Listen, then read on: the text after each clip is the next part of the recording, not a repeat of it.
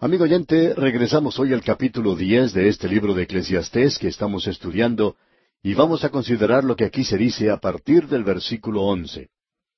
Permítanos recordarle que todavía nos encontramos en esta sección que llamamos Buscando la satisfacción en la moralidad, es decir, la buena vida. Este es un experimento que Salomón está realizando.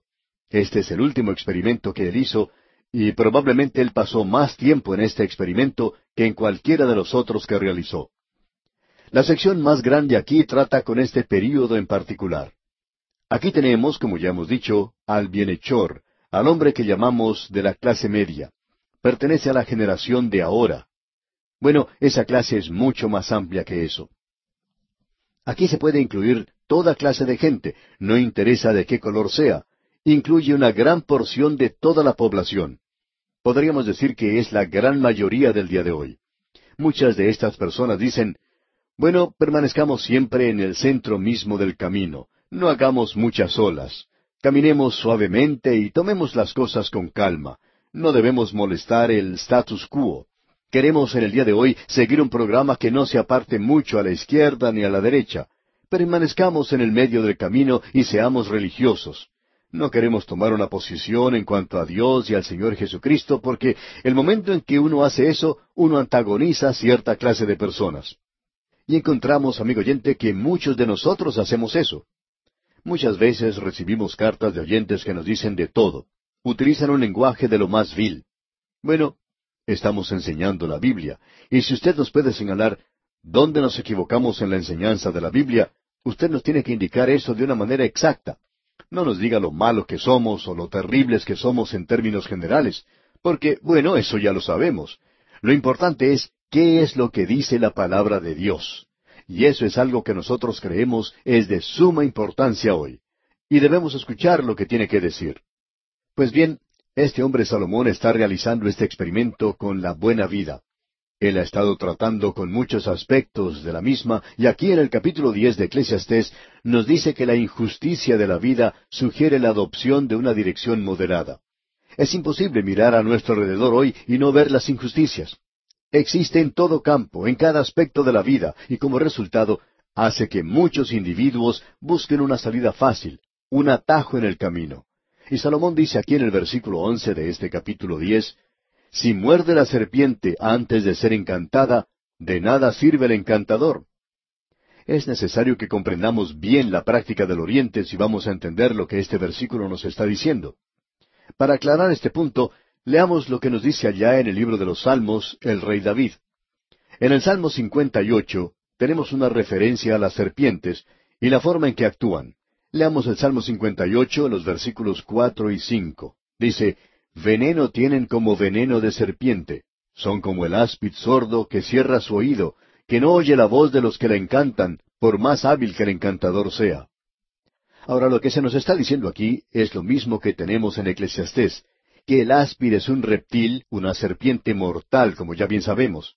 De seguro que usted alguna vez habrá visto alguno de esos faquires de la India, una persona que está sentada en el piso con una pequeña flauta en la que interpreta una melodía un poco triste. Delante de él, en una canasta de mimbre, hay una serpiente, por lo general una cobra, la cual efectúa movimientos ondulatorios siguiendo el balanceo del flautista. Yo no sé lo que haría usted, amigo oyente, pero si estoy tocando la flauta y se me aparece una serpiente, pues creo que seguiría tocando por mucho tiempo. Pero hay ocasiones cuando la serpiente no escucha, y entonces puede atacar, y cuando lo hace puede resultar algo mortífero. Ahora, en el libro del profeta Jeremías encontramos otra referencia a esto. Leamos allá en Jeremías capítulo ocho, versículo diecisiete. Dice, Porque he aquí que yo envío sobre vosotros serpientes, áspidas contra los cuales no hay encantamiento, y os morderán, dice Jehová. Ahora eso es lo que Dios está diciendo. No creemos que se está refiriendo aquí a serpientes de una forma literal. Puede que así sea, pero no creemos eso. Creemos que Él va a enviar a aquellas personas que lo pueden engañar, a charlatanes, a una persona que puede traicionarlo, un Judas Iscariote, digamos. Después de todo, eso es lo que resultará del anticristo para la nación de Israel en el período de la gran tribulación. Aún en algunas iglesias en el día de hoy, uno encuentra que está siendo traicionado por alguna otra persona. Esas personas hablan y no deberían hablar, y dicen cosas que no son ciertas. Y eso es lo que dice Salomón aquí en este versículo once. Leamos otra vez. Si muerde la serpiente antes de ser encantada, de nada sirve el encantador. Puede que él sea su amigo. Usted puede tratar de ganar a esa persona, pero esa persona puede morderle a usted como una serpiente, no importa cuán bueno sea usted con él. También pudimos observar eso allá en el Salmo 55, donde David hace una referencia muy directa a Aitofel, su consejero, que se volvió contra él. Él había sido su amigo personal, sin embargo, le dejó y se fue con su hijo Absalón. Eso causó un quebrantamiento de corazón en David. Creemos que David ya no era el mismo después de la rebelión de Absalón. Hasta este momento no creemos que haya habido ningún gobernante como David, pero después de eso, él se convierte en un hombre viejo y sin voluntad, y ese es el cuadro que tenemos aquí. En vista de todo esto, uno tiene que tener mucho cuidado. Eso es exactamente lo que se nos está diciendo aquí. El tratar de ser un buen hombre. Diríamos que esta es la filosofía de la vida de la mayoría de las personas en el día de hoy. Ellos dicen, bueno, usted tiene que tener cuidado con fulano de tal o con fulana de tal. Eso nos ha sucedido muchas veces. Tenga cuidado con lo que dice en la presencia de tal o cual persona, porque van a cambiar lo que usted ha dicho, y eso es peligroso. Así es que uno debe mostrarse amable con esa gente, pero tiene que tener cuidado con lo que dice. Y eso es tomar una posición moderada. Quizá haga falta que alguien comenzara a matar serpientes. Quizá alguna persona debería tomar esas personas aparte y tener una conversación con ellos, o quizá alguien debería señalarlos para que los demás se enteren de lo que son. Claro que uno puede tener problemas si señala a esa clase de gente, usted será atacado de una manera viciosa y también con las mentiras, cosa que ni siquiera usted ha llegado a pensar serán dichas acerca de su persona. Así es que lo que tenemos ante nosotros aquí, amigo oyente, es una declaración tremenda. Es por eso que le hemos dedicado algo de tiempo. Notemos ahora lo que dice el versículo doce de este capítulo diez. Las palabras de la boca del sabio son llenas de gracia, mas los labios del necio causan su propia ruina y también la de los que le rodean, digamos de paso. Esto es algo de lo cual una persona tiene que tener mucho cuidado. Es necesario tener una buena clase de amigos. Tiene que tener cuidado al hacerse de amigos. Hay algunos profesores en los colegios y universidades que advierten a los estudiantes nuevos diciéndoles, ustedes van a hacer nuevas amistades aquí y algunas durarán a través de toda la vida. Quizá algunos de ustedes hasta llegarán a encontrar aquí a su futura esposa o esposo. Y algunos de ellos lo hacen pero deben tener cuidado en cuanto a sus amigos. Y esto, amigo oyente, nos parece apropiado. También cuando nuestros hijos salen a estudiar, es bueno darles un consejo como este. Esta es una de las grandes oportunidades que tú tendrás en la vida. Ahora podrás conseguir amigos maravillosos. Sin embargo, debes tener cuidado porque algunos pueden llegar a destruirte. Es decir, que algunos pueden ser como una serpiente, como un áspid, Mientras usted sea bueno y amable con ellos, los puede tener encantados. Pero es mejor tener mucho cuidado en la forma en que los trata y cómo se porta en su presencia. Aquí tenemos consejos muy buenos, amigo oyente, pero por supuesto es necesario adoptar una posición moderada. Ahora en el versículo trece de este capítulo diez leemos El principio de las palabras de su boca es necedad, y el fin de su charla nocivo desvarío. ¿Y cuán cierto es todo eso? Y el versículo catorce dice, El necio multiplica palabras, aunque no sabe nadie lo que ha de ser. ¿Y quién le hará saber lo que después de él será? De seguro que usted ya ha notado que por lo general, cuando uno se reúne con un grupo para tratar algún tópico, siempre se levanta a hablar una persona muy charlatana. Siempre hay alguien a quien le gusta hablar mucho, y ellos dicen las cosas más necias y absurdas. Siempre hablan de cosas ridículas. Y uno siempre desea que estas personas se sienten y que cierren la boca. Es por eso que hay muchos oradores que tratan de evitar estas cosas en sus reuniones. Algunos de ellos, cuando tienen un período de preguntas y respuestas, le piden a su audiencia que las escriban. De esta forma se evita que alguien se levante y que hable constantemente, personas que entran en esta categoría y que uno puede llamar charlatanes, personas a las cuales les gusta hablar demasiado, y su cerebro y su lengua no están andando siempre en la misma onda. Alguien ha dicho que hay personas cuyos cerebros comienzan a hacer andar a la boca y luego detienen su acción, pero la boca sigue funcionando Y eso parece ser cierto, amigo oyente. Sigamos adelante ahora y leamos lo que dice el versículo quince. El trabajo de los necios los fatiga, porque no saben por dónde ir a la ciudad. Y diríamos nosotros que en el día de hoy hay personas que ni siquiera saben salirse de la lluvia. Luego el versículo 16 dice, Ay de ti tierra cuando tu rey es muchacho y tus príncipes banquetean de mañana. Es decir, que ellos se entregan al placer y no están gobernando a la gente y tampoco están siendo una bendición en la tierra. Luego dice en el versículo 17, Bienaventurada tú, tierra, cuando tu rey es hijo de nobles y tus príncipes comen a su hora para reponer sus fuerzas y no para beber. Diríamos que uno de los problemas principales en la mayoría de las naciones del presente no son las drogas, sino la bebida. Es el licor. Existen en la actualidad millones de personas alcohólicas. No sabemos que sea posible lograr un número acertado porque las industrias licoreras no permiten cosas así. Son demasiado poderosas tienen mucha propaganda por los medios informativos y esto no puede lograr cifras o números exactos en cuanto a esto. Pero es algo realmente alarmante. Todo esto es un problema real en la actualidad. Es algo desafortunado que tengamos este cuadro en el presente. Ahora el versículo 18 de este capítulo 10 de Eclesiastés nos dice, Por la pereza se cae la techumbre, y por la flojedad de las manos se llueve la casa. Es decir, que aquí tenemos la pereza, el negarse a hacer una tarea. Todo esto es muy moderno, como podemos apreciar, pero nosotros gustamos de tomar las cosas con calma. Es decir, que queremos hacer lo menos que sea posible y divertirnos lo más que sea posible. Ahora el versículo 19 dice, Por el placer se hace el banquete, y el vino alegra a los vivos, y el dinero sirve para todo. Y si usted, amigo oyente, quiere seguir por el centro del camino, recuerde que debe tener mucho dinero.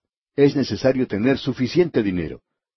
Y en realidad creemos que en el presente los ricos han tomado esta posición. Ese es el terreno que quieren guardar.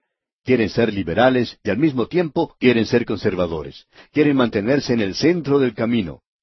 Prosigamos ahora con el versículo veinte que dice, Ni aun en tu pensamiento digas mal del rey, ni en lo secreto de tu cámara digas mal del rico, porque las aves del cielo llevarán la voz, y las que tienen alas harán saber la palabra y entonces usted tendrá problemas. Creemos que no recibimos el apoyo de muchas personas ricas sencillamente porque predicamos la palabra de Dios. Y la palabra de Dios no busca el favor de los ricos, amigo oyente. No les estamos dando palmadas en la espalda. Y podemos darle gracias a Dios por esto, ya que Dios siempre prepara a alguien. Y hay muchas personas así. Y hay muchas organizaciones que dependen de una o dos personas para realizar sus actividades. Sin embargo, eso no ocurre con nosotros. Decimos esto porque es de suma importancia decirlo, amigo oyente, y necesitamos reconocer cosas así. Este versículo también nos dice algo más. Ni aun en tu pensamiento digas mal del rey. No creemos que sea bueno hacer caricaturas del presidente, no importa quién sea éste o a qué partido pertenezca. No es bueno que él sea ridiculizado o que haya personas que traten de imitarlo. Parecería que siempre que hay un presidente nuevo en algunos países se presenta un cómico que trata de ganar dinero simplemente imitándolo. Creemos que eso está mal. Sin embargo, reconocemos que en muchos países se le da mucho respeto al presidente, y los que se burlan de él son castigados por la ley. Llegamos ahora al capítulo once de este libro de Eclesiastés. Y aquí encontramos el mejor camino a seguir para esta persona que se llama a sí misma bienhechora. El hombre moral, el hombre que hoy quiere vivir la vida buena, aquella persona que no quiere ser ni fría ni caliente, no quiere desviarse ni a la izquierda ni a la derecha, y quiere mantenerse por el centro del camino. En el versículo uno de este capítulo once leemos Echa tu pan sobre las aguas, porque después de muchos días lo hallarás. No tema el hacer el bien, aun cuando la recompensa se tarde en llegar. Si lo que usted trata de hacer en su vida es el ser un bienhechor, no esté buscando la recompensa, Quizá no la reciba al andar en esta vida. Luego en el versículo dos leemos, Reparte a siete y aun a ocho, porque no sabes el mal que vendrá sobre la tierra. Es decir, tiene que tener cuidado de no ayudar solamente a una persona. Trate de ayudar a varias, porque quizá usted tenga problemas y entonces es necesario buscar ayuda de algunos de ellos. Usted recuerda que el Señor Jesucristo presentó una parábola tratando este mismo tema, cuando él habló acerca del mayordomo injusto. Ahora en el versículo tres leemos, Si las nubes fueren llenas de agua, sobre la tierra la derramarán. Y si el árbol cayere al sur o al norte, en el lugar que el árbol cayere, allí quedará. Si se pronostica lluvia, lleve consigo un paraguas. También es difícil tratar de mover un árbol después que éste ha caído. Así que siempre es mejor tener una idea clara y completa al mismo comienzo de las cosas, antes de emprender una aventura, porque después que ésta ha comenzado, es muy difícil hacer cambios. Ahora en el versículo cuatro leemos, El que al viento observa, no sembrará, y el que mira las nubes, no cegará. Es decir, que uno tiene que seguir adelante con su programa, porque no siempre se puede predecir el estado del tiempo. Siguiendo adelante, el versículo cinco dice, como tú no sabes cuál es el camino del viento, o cómo crecen los huesos en el vientre de la mujer encinta, así ignoras la obra de Dios, el cual hace todas las cosas. Aún en el día de hoy este asunto del nacimiento físico es un gran misterio, y usted no sabe cómo se moverá el Espíritu. El Señor Jesucristo dijo eso. Él dijo, El viento sopla de donde quiere y oyes su sonido, mas ni sabes de dónde viene ni a dónde va. Así es todo aquel que es nacido del Espíritu. Uno no puede descifrar eso. Por tanto, hay muchas cosas que hoy usted no puede conocer. Pero vemos que la gran enseñanza, la enseñanza central es la siguiente. No permita usted que aquello que usted no conoce le cause problemas en cuanto a aquello que usted sí conoce. Cualquier persona sabe lo suficiente como para irse y sentarse en una silla. Aquí tenemos una silla que está vacía yo no tendría ningún inconveniente en cambiarme de lugar y sentarme en ella. Hay muchas cosas que no sé en cuanto a las sillas. No conozco nada en cuanto a la madera. Tampoco entiendo todo el esfuerzo que se necesitó para fabricarla. No sé cómo fue construida y tampoco quién la hizo. Pero entiendo lo suficiente como para saber que si me siento en ella, me podrá sostener. Y eso es todo lo que necesito saber. No debe, pues, usted dejar que aquello que no sabe le cause problemas con las cosas que usted ya conoce. Luego leemos en los versículos siete y ocho, Suave ciertamente es la luz, y agradable a los ojos ver el sol, pero aunque un hombre viva muchos años, y en todos ellos tenga gozo, acuérdese sin embargo que los días de las tinieblas serán muchos. Todo cuanto viene es vanidad. O sea, amigo oyente, que usted va a llegar a viejo. Y ahora Salomón entra en la sección con la cual pondrá término a este libro, y lo cual tendrá lugar en el próximo programa que tengamos de este libro de Eclesiastés. En el versículo nueve dice, Alégrate, joven, en tu juventud, y tome placer tu corazón en los días de tu adolescencia, y anda en los caminos de tu corazón y en la vista de tus ojos, pero sabe que sobre todas estas cosas te juzgará Dios. Recuerde, joven amigo, ahora es la época cuando usted tiene que hacer las decisiones en todas las categorías de la vida. Y es importante que usted elija correctamente. ¿Cuántos hombres en el presente están viviendo vidas perdidas porque todo esto comenzó cuando eran jóvenes? Y Salomón hablará sobre la ancianidad en el próximo capítulo. Ahora el versículo diez de este capítulo once concluye esta sección diciendo Quita pues de tu corazón el enojo y aparta de tu carne el mal, porque la adolescencia y la juventud son vanidad. O sea que son vacías si usted no las usa correctamente. La vida es un regalo que se nos ha dado pero solo recibimos un día a la vez. En realidad lo recibimos segundo a segundo, y es un don muy precioso. Dios no se lo da a usted todo de golpe, y usted tiene que saber cómo usarlo, y tenemos que usarlo para su gloria. ¿Cuál es el propósito principal del hombre? El propósito principal del hombre es el de glorificar a Dios y disfrutarle a Él para siempre. Bien, amigo oyente, vamos a detenernos aquí por hoy y continuaremos, Dios mediante, en nuestro próximo programa. Mientras tanto, le sugerimos que usted complete la lectura de este capítulo once de Eclesiastés y que estudie también el capítulo doce, para que se familiarice con lo que aquí se dice y esté así mejor preparado para nuestro próximo estudio. En nuestro estudio de hoy, amigo oyente, llegamos al capítulo doce de este libro de Eclesiastés, y nos regocijamos el día de hoy en este maravilloso libro que nos presenta un punto de vista pesimista en cuanto a la vida. Hemos visto que Salomón ha realizado un experimento en la vida, probablemente el único hombre que ha vivido y que pudo realizar un experimento en todas estas áreas diferentes de la vida. Él trató de encontrar una solución y satisfacción a la vida aparte de Dios. La expresión clave que encontramos repetida una y otra vez en este libro es la de debajo del sol. Salomón trató de encontrar la solución en la naturaleza, lo que llamaríamos en el día de hoy las ciencias naturales. Hay gran cantidad de personas que piensan que, bueno, si uno regresa a la naturaleza, puede encontrar la solución a los problemas. Creemos que eso puede ser de ayuda, y existe cierta inquietud en algunas personas del día de hoy que están tratando de salir de las ciudades y regresar al campo. En muchos países el vivir en las grandes ciudades ya no es muy saludable en el presente. Así es que la gente está buscando salir de las ciudades y tratan de construirse una casita cerca del lago o de algún río o en la montaña y escapar así a todo lo que les rodea. Bueno, amigo oyente, eso no resolvió el problema para Salomón y tampoco lo resolverá para usted ni para mí. La gente de aquella época tenía sus problemas cuando vivía a lo largo de los ríos. No era una vida tan complicada como la del día de hoy, pero uno no puede encontrar la solución debajo del sol. Luego tenemos la sabiduría y la filosofía. Seguidamente hablaba del placer y del materialismo, el vivir para el ahora, y luego el fatalismo.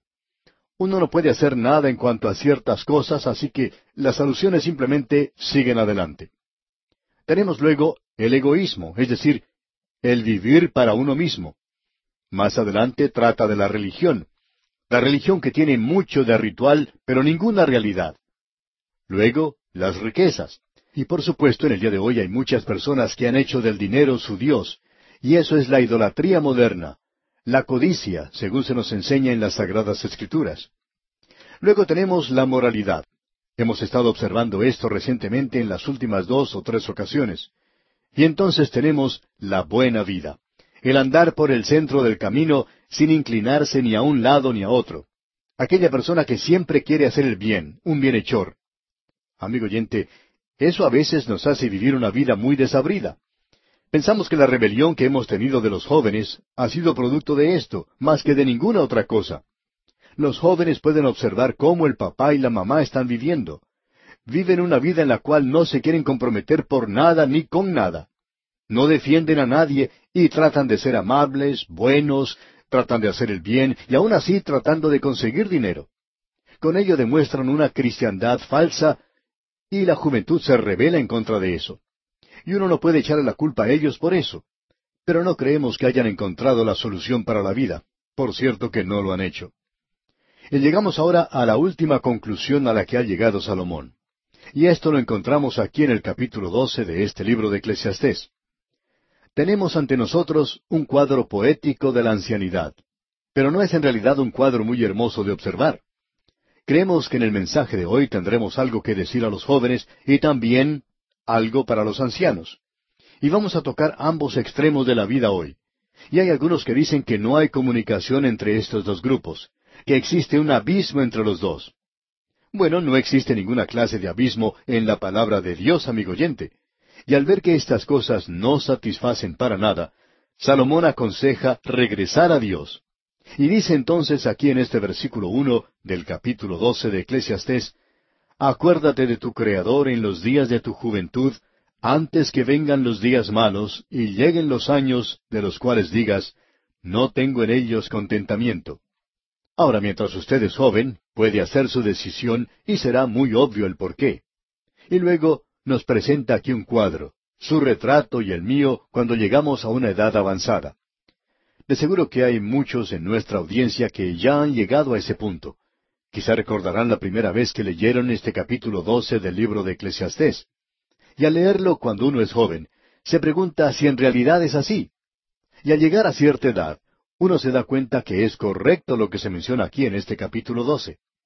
Y quisiéramos que usted, amigo oyente, note algo que es muy importante. Aquí tenemos la respuesta a ese interrogante de los liberales a esa declaración del liberal que dice, yo creo que existe una religión de aquí y ahora, creo en esa religión, no en una religión del futuro. Bueno, aquí tenemos una religión del aquí. Y eso quiere decir el estar relacionado apropiada y correctamente con Dios. Dios tiene algo para el aquí y para el futuro. Y eso es, por supuesto, el vivir para Él. ¿Por qué? Bueno, escuche lo que dice aquí el versículo dos de este capítulo doce de Eclesiastés.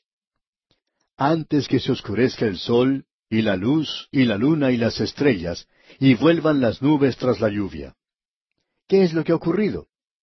Bueno, este es un cuadro de la ancianidad.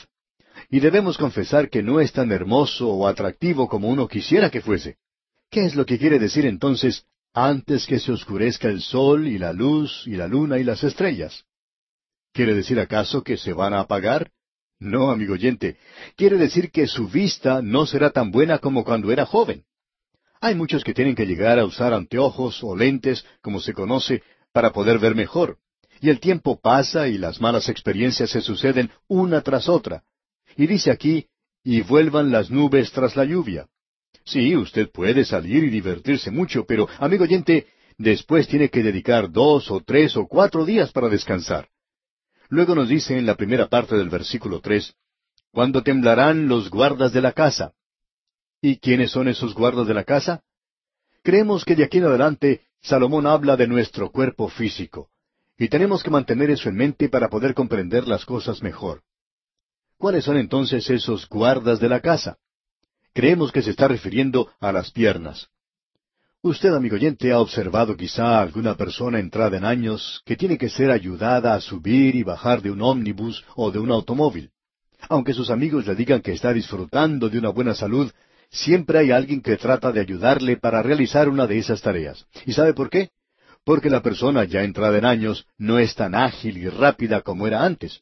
Las piernas ya no le responden como antes. El tratar de subir y bajar las escaleras las hace lamentarse y se quejan y lamentan porque al subir o al bajar las escaleras las rodillas duelen bastante. Cuando temblarán los guardas de la casa, dice aquí. También uno descubre que tropieza más a menudo. El paso ya no es tan seguro como lo era antes. Tiene que tener cuidado al subir una escalera o al hacer algo por el estilo. Hay muchas personas de edad avanzada que tienen que conseguirse un bastón para poder caminar bien. Qué cuadro, pues, el que tenemos aquí ante nosotros, amigo oyente.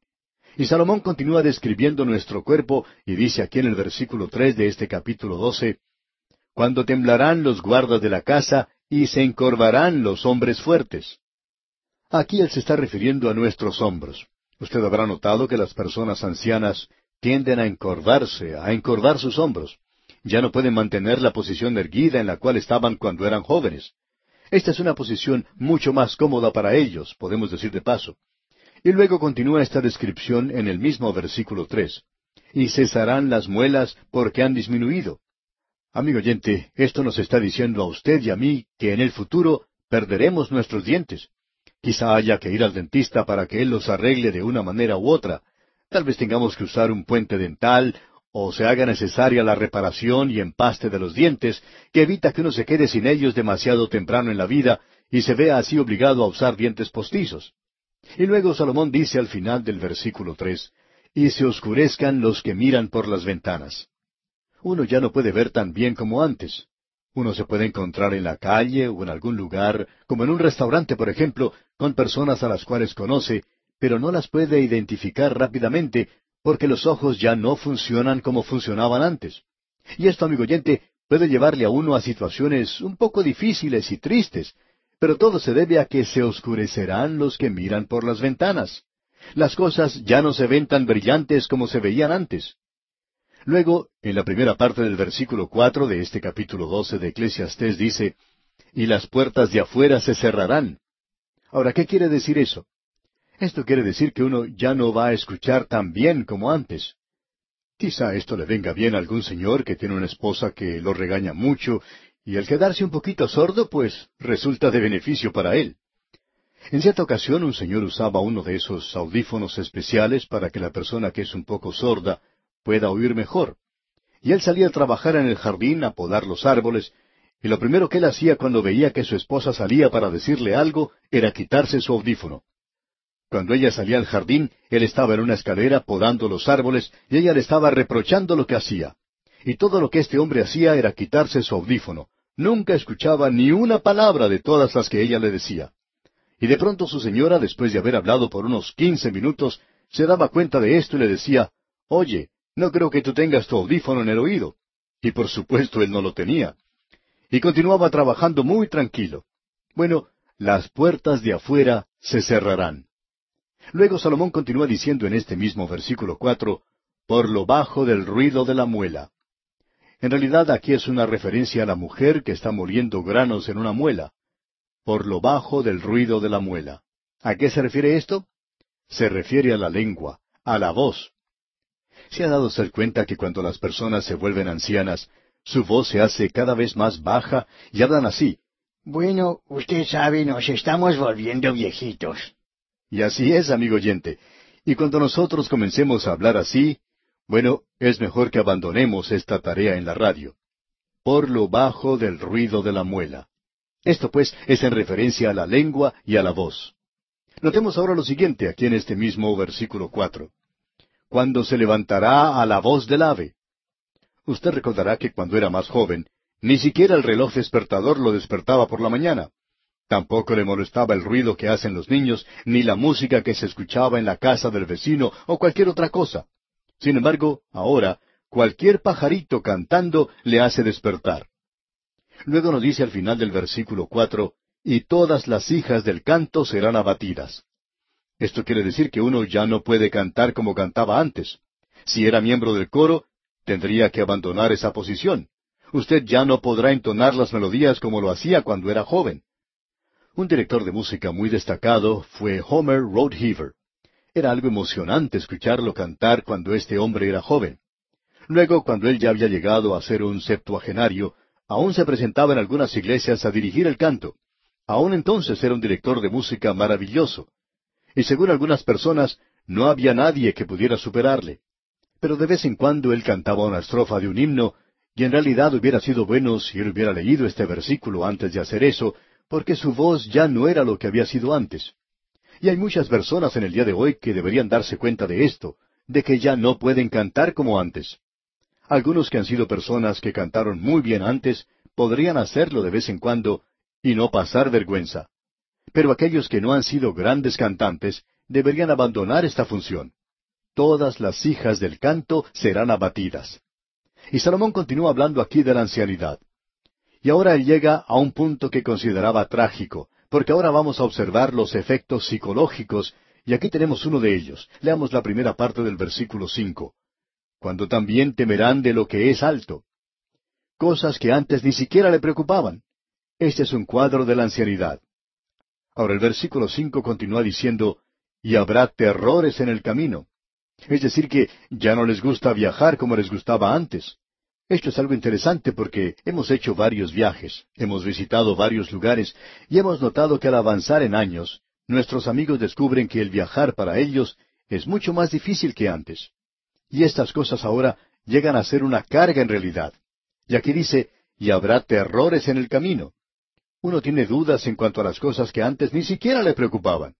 Cuando uno es joven, bueno, no se preocupa de la forma en que viaja ni en la condición en que se encuentran los vehículos. Si uno al viajar por el camino encuentra que no tiene dónde dormir, simplemente se prepara para pasar la noche a la intemperie. Pero cuando pasan los años, amigo oyente, las cosas no son lo mismo. Uno se preocupa de lograr un lugar donde pueda pasar bien la noche, porque de otra manera se arruina el resto del viaje. Luego se nos dice aquí, siguiendo con este versículo cinco, y florecerá el almendro. Tenemos que decir aquí que cuando florece el almendro, muestra flores blancas.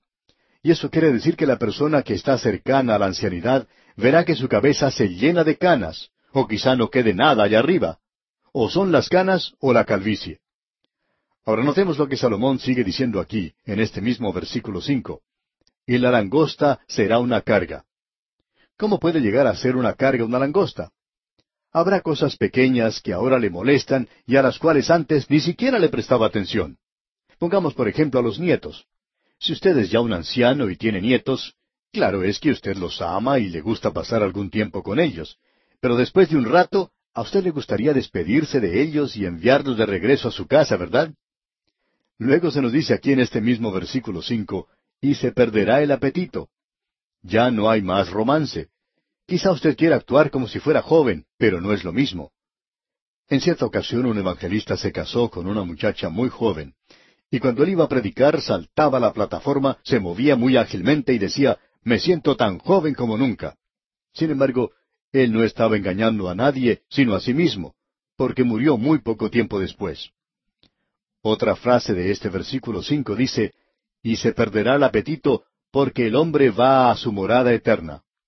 Las personas ya ancianas no comen como cuando eran jóvenes. Y de paso tenemos aquí una referencia a la eternidad. Y la última parte de este versículo cinco dice, y los endechadores andarán alrededor por las calles. Luego en el versículo seis comienza a hablar de los órganos del cuerpo. Antes que la cadena de plata se quiebre. Esa cadena de plata es la médula espinal. Avanzando con este versículo seis leemos, y se rompa el cuenco de oro. Ese cuenco de oro es la cabeza. Sigamos con el versículo seis. Y el cántaro se quiebre junto a la fuente. El cántaro se refiere a los pulmones. Notemos lo que sigue diciendo al final del versículo seis. Y la rueda se arrota sobre el pozo. Ya no puede enviar más sangre a través del cuerpo. Es una referencia al corazón, como podemos apreciar. Uno muere de esas enfermedades que afectan a estos órganos. Luego en el versículo siete dice, Y el polvo vuelva a la tierra como era, y el espíritu vuelva a Dios que lo dio.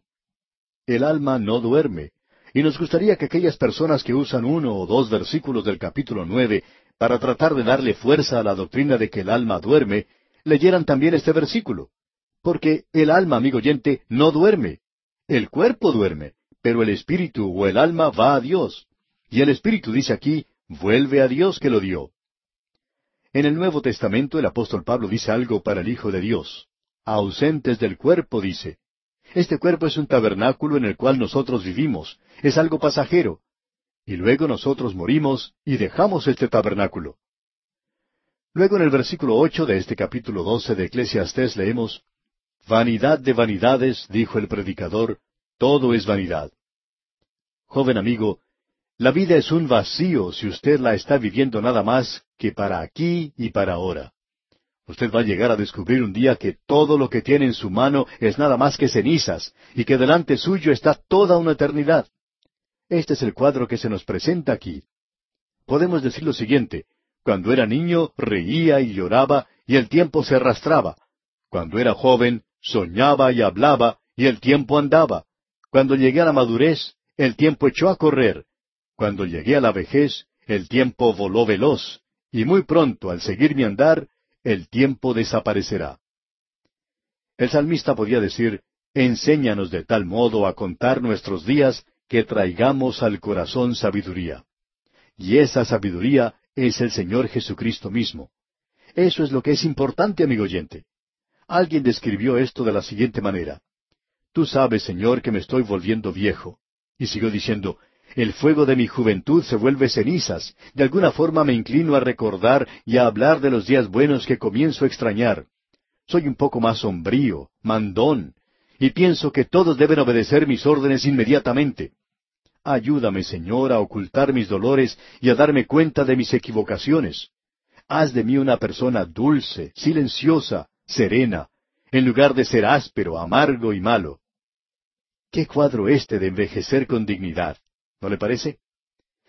Luego en los versículos nueve al once de este capítulo doce de Eclesiastés leemos, Y cuanto más sabio fue el predicador, tanto más enseñó sabiduría al pueblo, e hizo escuchar, e hizo escudriñar, y compuso muchos proverbios.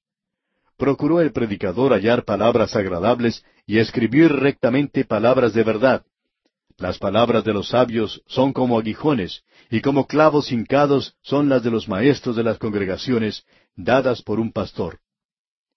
Nosotros no debemos despreciar la sabiduría del pasado. Y el versículo doce dice, Ahora, hijo mío, a más de esto, sea amonestado. No hay fin de hacer muchos libros, y el mucho estudio es fatiga de la carne. La educación no resuelve los problemas de la vida. ¿Qué entonces? Bueno, al comienzo de este capítulo doce leímos, Acuérdate de tu Creador en los días de tu juventud. ¿Por qué? Bueno, es por algo muy importante. Porque lo que se relaciona a la salvación de su alma, hay más oportunidades de hacerlo cuando uno es joven. Y también hay más oportunidades de servir a Dios cuando uno es joven. Las estadísticas demuestran que más personas llegan a Cristo cuando son jóvenes. Si usted tiene ya ochenta años de edad y está escuchando este programa, la oportunidad de llegar a ser salvo es dudosa. Ahora, con eso no queremos decir que es imposible. Usted puede llegar a ser salvo. Ha habido ocasiones cuando personas de noventa años de edad han aceptado a Cristo como su Salvador personal. Pero los hombres que han podido servir, que han podido dar algo a Dios, lo han hecho cuando fueron jóvenes. Note usted a José, Moisés, Daniel, Jeremías, Gedeón, David y Saulo de Tarso, Timoteo y tantos otros que uno podría nombrar en el día de hoy. Qué cuadro el que tenemos ante nosotros, amigo oyente. No existe ninguna respuesta a los problemas de la vida debajo del sol en el día de hoy. Y esa es la razón por la cual la educación, el gobierno, los militares y los científicos no han hallado ninguna solución a los problemas de la vida. Solo Jesucristo, amigo oyente, solo Cristo Jesús tiene la solución. ¿Por qué, pues, no entregarse a Él ahora mismo? Él dice, al que a mí viene, no le echo fuera. Acuda usted a Cristo Jesús ahora mismo y sea salvo por toda la eternidad. Y así concluimos nuestro estudio de este libro de Eclesiastés.